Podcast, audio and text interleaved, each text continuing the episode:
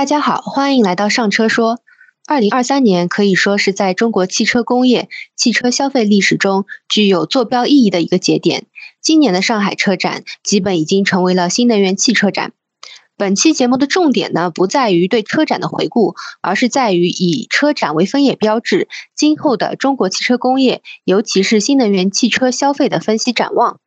我们注意到麦肯锡的全球董事合伙人彭波在参观完今年的上海车展后，在微信朋友圈分享了一篇自己的观后感。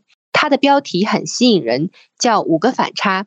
本期播客我们就请到了彭波总，请他以车展的反差为切入点，重点聊聊新能源车企在品牌塑造和营销上的一些不同的做法。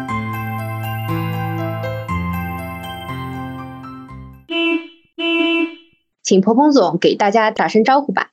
哎，大家好，我是麦肯锡的彭波。彭波总，我记得就是一直在汽车领域深耕，是吧？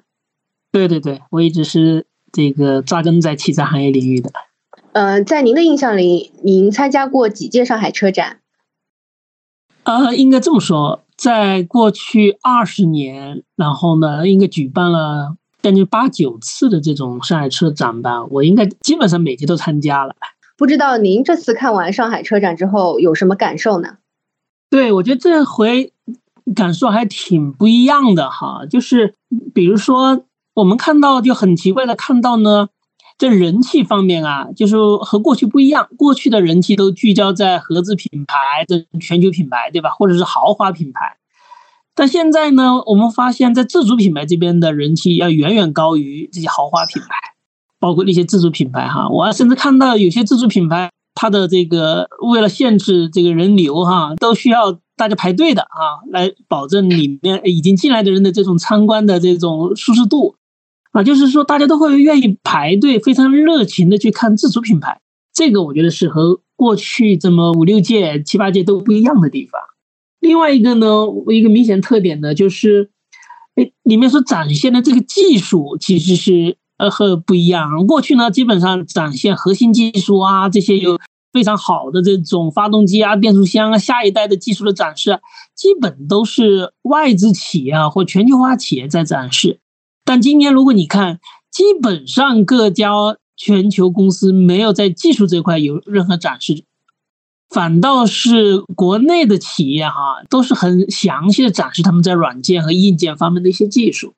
这个我就觉得就是形成一种反差哈，也就是现在倒是自主品牌能拿出一些技术出来，能够展示出来，对吧？呃，外资品牌难道就没技术优势了吗？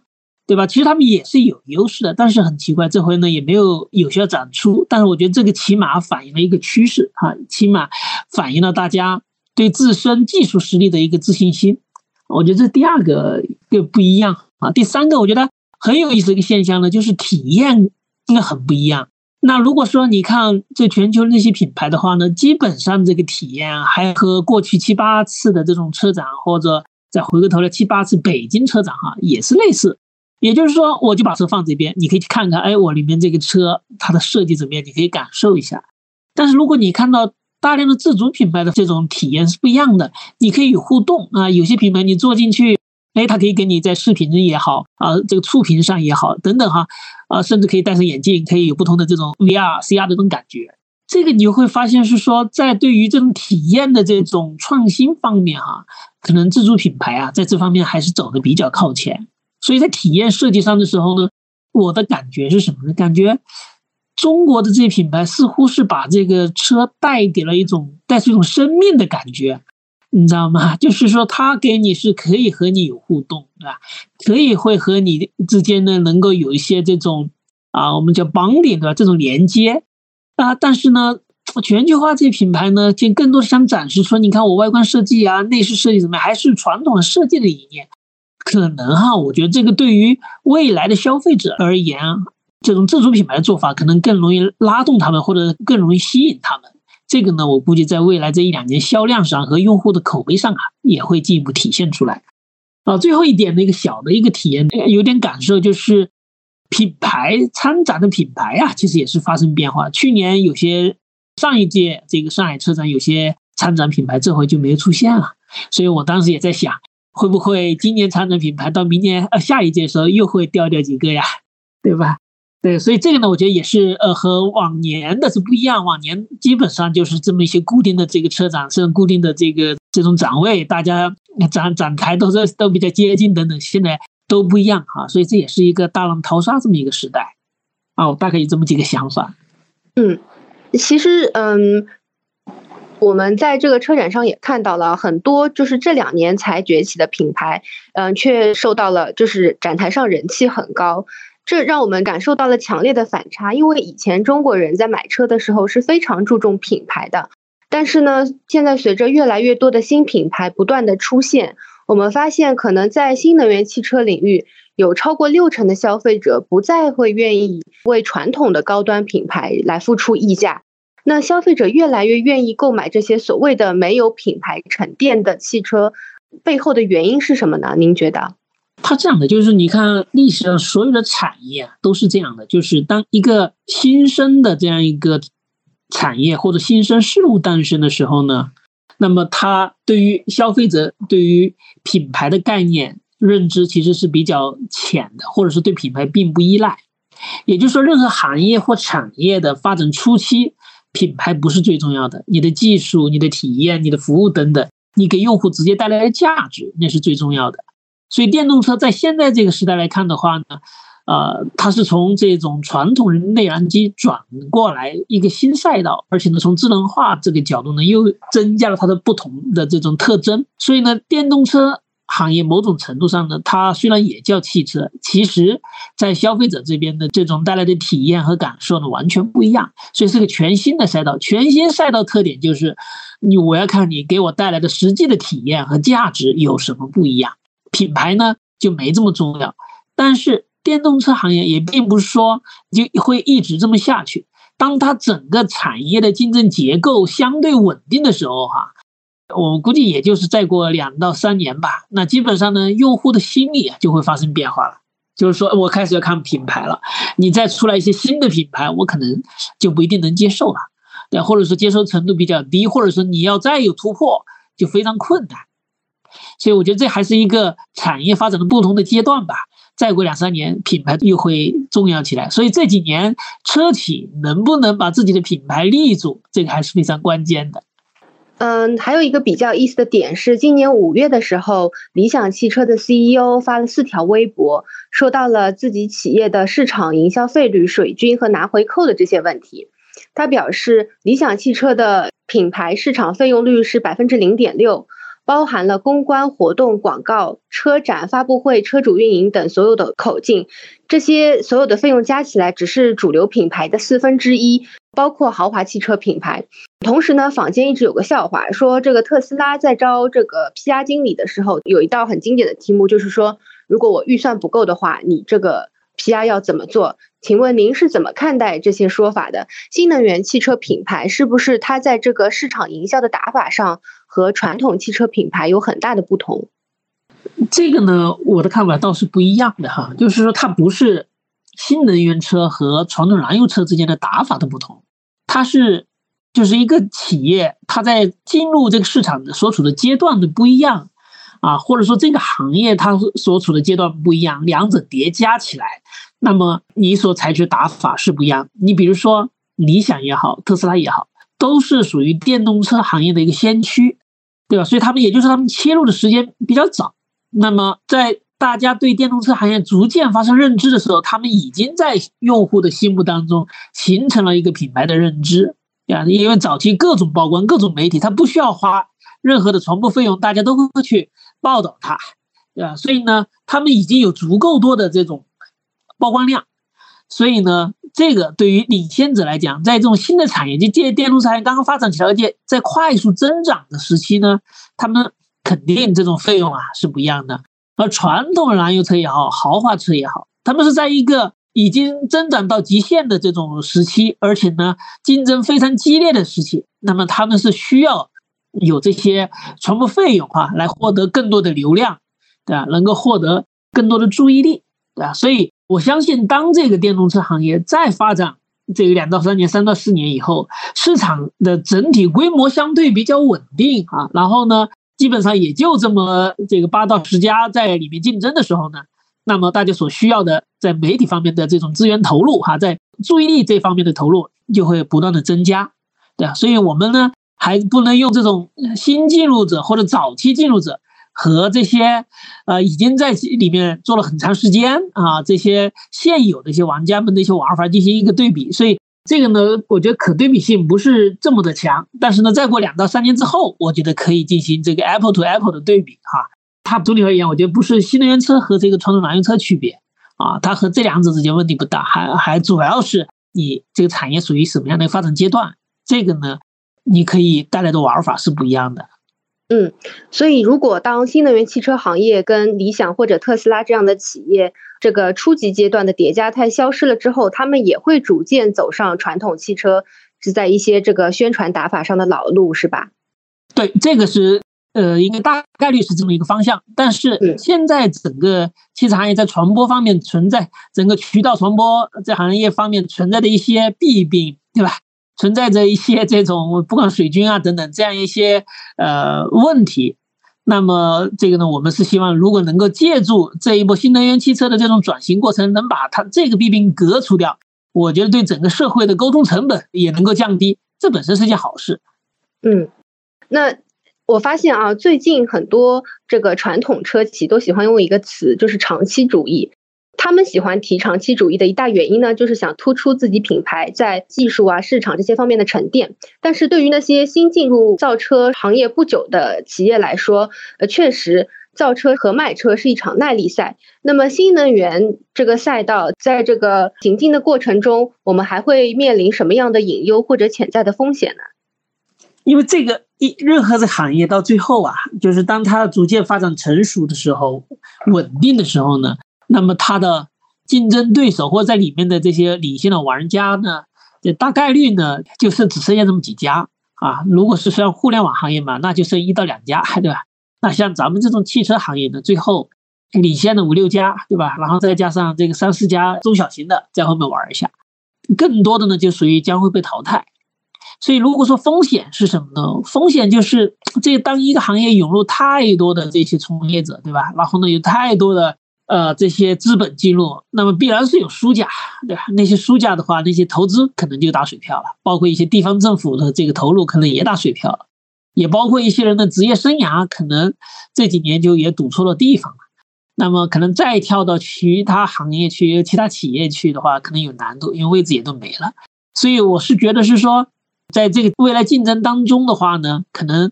潜在的这种损失哈，我们接下来陆陆续续都会看得到啊，这些投资者的损失、地方政府的一些投入的损失啊，还有一些人的职业生涯的损失啊，我觉得这个呢可能会是我能看得到的一个风险啊。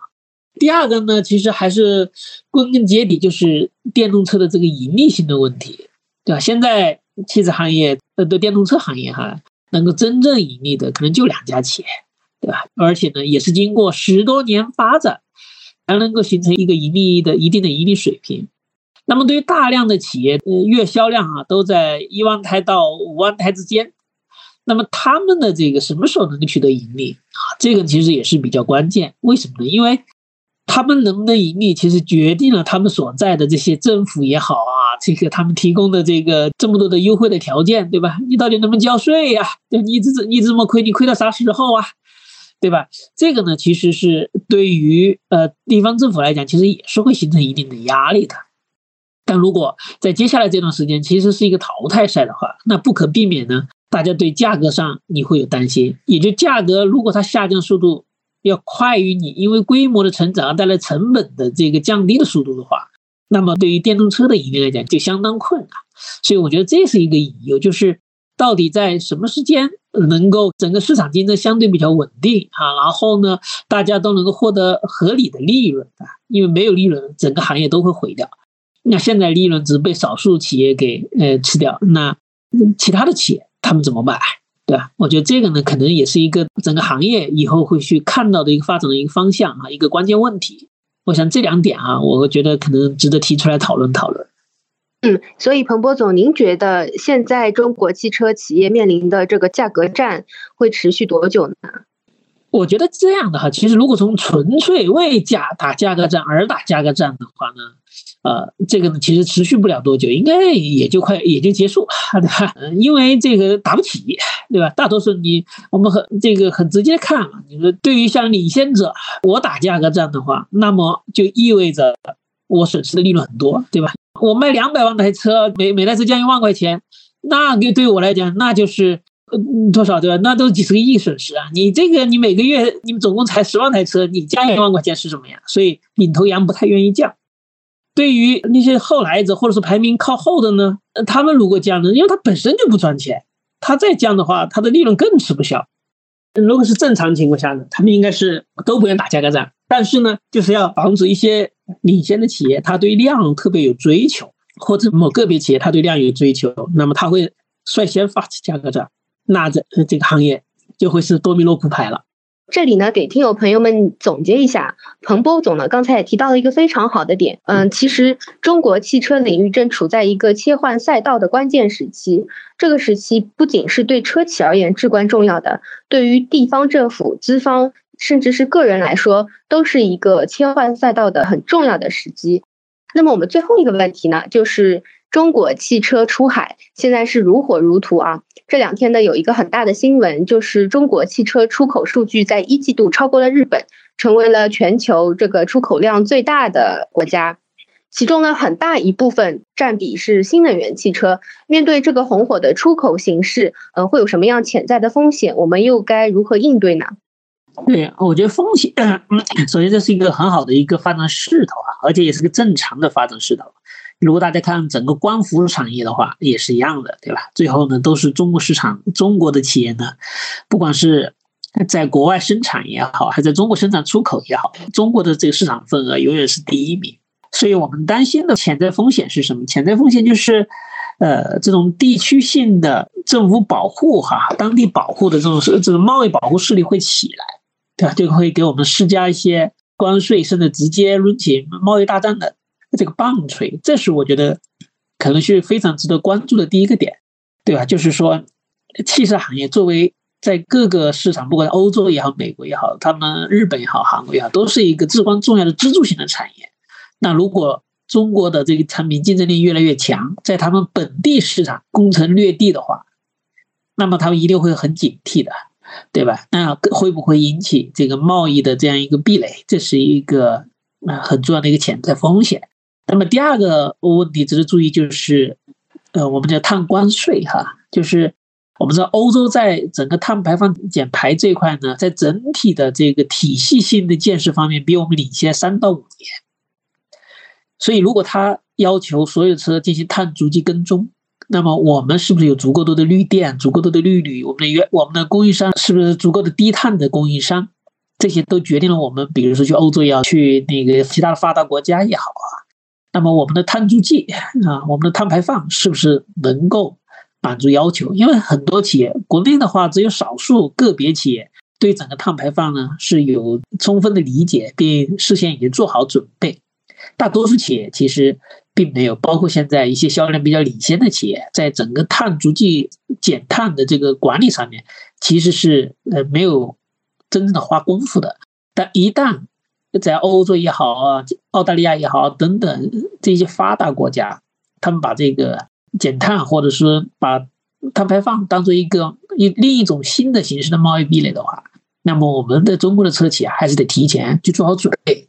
这个呢，我想是我们看到的第二个一个潜在风险啊。第三个呢，也是我们过去常见的，比如说当年的这个就类似于摩托车一样的，就是大家呃一蜂拥而出去啊，挤到一个市场，相互一杀价。结果呢，这个自身也没赚钱，而且在当地口碑也没建立起来，啊，所以呢，我们肯定要避免咱们这个整车企业出海的话呢，可能在品牌的经营，在当地的这个社区的文化建设投入啊等等方面呢，其实还是要做的比较到位，而不是盲目的相互之间就靠价格之间 PK 啊，来在当地获得一点点市场份额，到最后呢，大家都是。赚不到钱，而且呢，服务也跟不上，最后把品牌毁在我这个全球市场。这样的一个海外市场的话呢，是很难长久的啊。我想这三点肯定是值得关注的。嗯，要再次感谢全球顶尖的咨询公司麦肯锡的彭波总，愿意和大家来分享一下自己的观点。现在呢，有一个比较流行的说法，叫做“低头走路，抬头看天”。希望这一期的节目能够给大家分享一个远方的思考，在乱局中看得更远更清。彭波总刚才也在他的观点中反复强调了，目前的中国新能源汽车行业正处在一个初级阶段，我们希望在接下去的发展中能够看到更多的成功案例。关于中国汽车市场、新能源汽车产品、中国汽车出海等领域，大家还有什么想了解的话题，可以在评论区留言，或者加入听友群参与讨论。那么本期播客就到这里，感谢大家的收听。